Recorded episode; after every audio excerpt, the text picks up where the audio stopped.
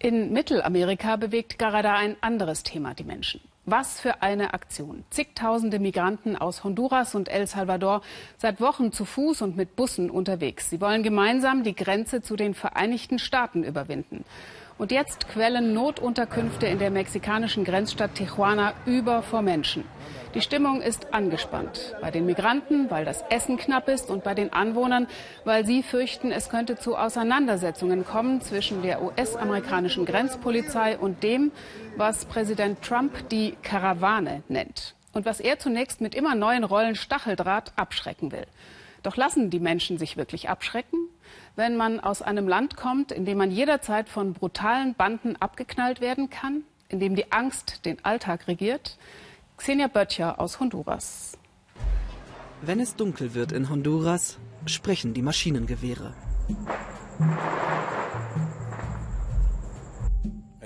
Es gibt all das. Drogen, Sex, Alkohol, Geld, Essen.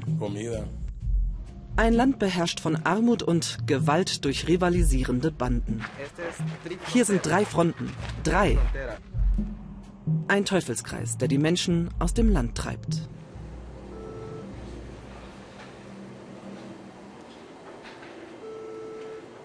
Nichts. Raquel Lopez erreicht ihren Sohn nicht. Wie so oft.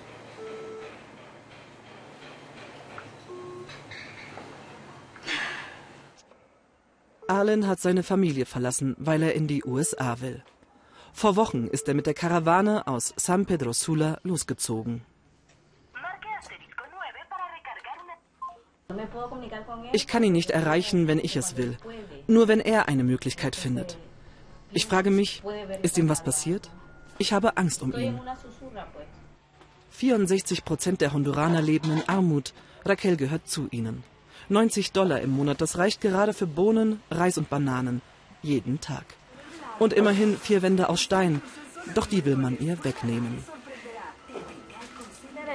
Der Bürgermeister sagt, dass hier kein Abschaum, kein Armer bleiben soll.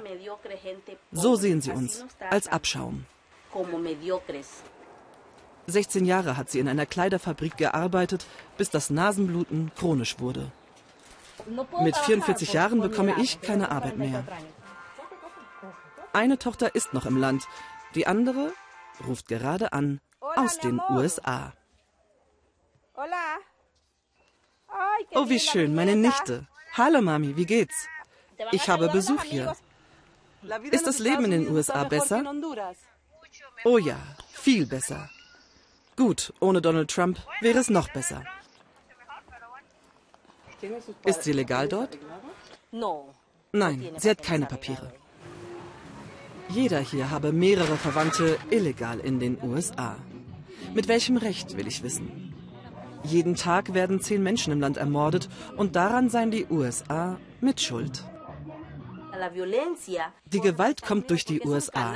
Honduras ist der Kanal für Drogen. Ein Junge, der nicht auswandert, muss in eine Bande eintreten und stirbt.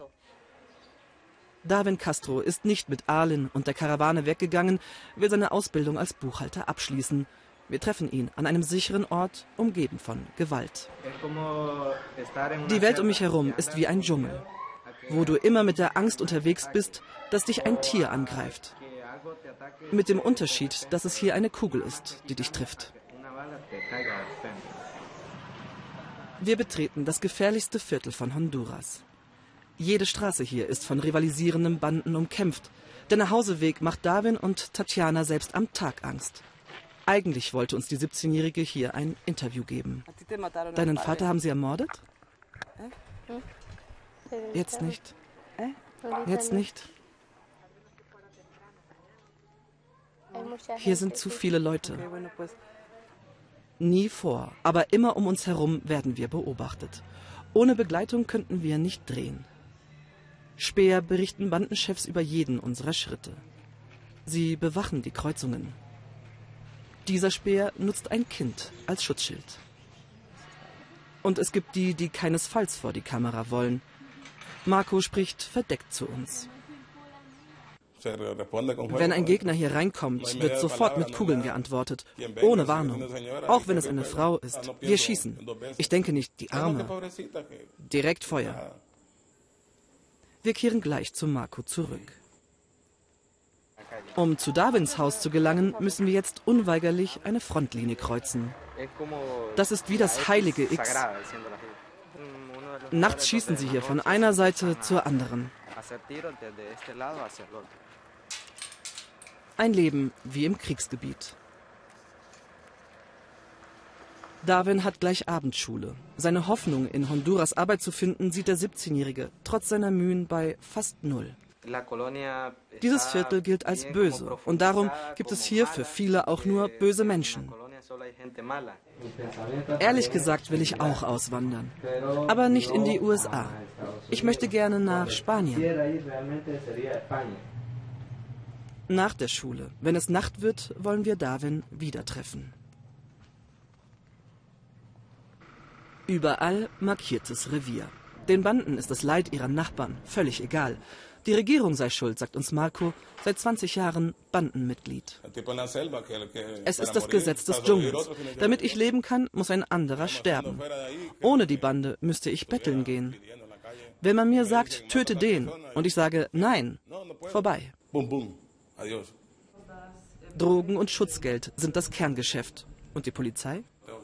Obwohl ich es dir gar nicht sagen müsste. Von unseren Schutzgeldern geht ein ordentlicher Batzen an die Polizei. Deswegen vertraut die Bevölkerung der Polizei auch nicht. Um 6 Uhr wird es dunkel in San Pedro Sula. Die Straßen werden leerer an der Front im Viertel von Darwin. Die Kinder dürfen jetzt nicht mehr auf der Straße spielen. Jeden Abend banges Warten auf den ältesten Sohn. Ich habe Angst, dass sich eine Kugel verirrt oder dass er mit einem anderen verwechselt wird. Der Sohn kommt nach Hause. Pünktlich. Alles gut. Heute. Und jetzt? Es ist ein eingesperrtes Leben. Halb neun und das Spiel der Geschwister wird durch erste Maschinengewehrschüsse durchbrochen.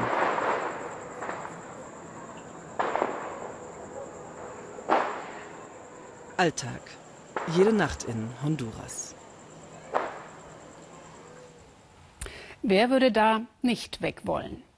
Aber Gewalt ist nur eine von vielen Fluchtursachen. Klicken Sie doch mal unsere Website an. Auf weltspiegel.de finden Sie ganz aktuell eine Webdoku, die das Thema Flucht von vielen Seiten beleuchtet. Keine Meinungsmache, sondern Fakten. Zum Beispiel diese hier. Noch nie in der Geschichte waren so viele Menschen auf der Flucht wie heute. Insgesamt sind 2017 68,5 Millionen Menschen auf der Flucht, ein Großteil davon in ihrem eigenen Land. Alle zwei Sekunden wird ein Mensch zum Flüchtling. Jeder zweite ist ein Kind oder Jugendlicher. Die Flüchtlingskrise betrifft vor allem den afrikanischen Kontinent. Denn ein Drittel der Flüchtlinge kommt aus Afrika, südlich der Sahara. Sie fliehen vor Dürre, Kriegen und Gewalt. Die Menschen aus Somalia und Südsudan sind besonders betroffen. Knapp ein weiteres Drittel flieht aus Nordafrika und dem Nahen Osten. Allein der Krieg in Syrien hat 5,5 Millionen Menschen vertrieben. Viele von ihnen sind in der Türkei gestrandet. Die hat weltweit die meisten Menschen aufgenommen. Deutschland liegt in dieser Statistik nur auf Platz 6. Europa ist also nicht Zentrum der Migrationsbewegungen. 85 Prozent der Menschen suchen Schutz in Entwicklungsländern. Meistens kommen sie in ihren Nachbarländern unter. Von denen, die ihr Land verlassen, schafft es nur jeder Siebte in die reichen Industrieländer.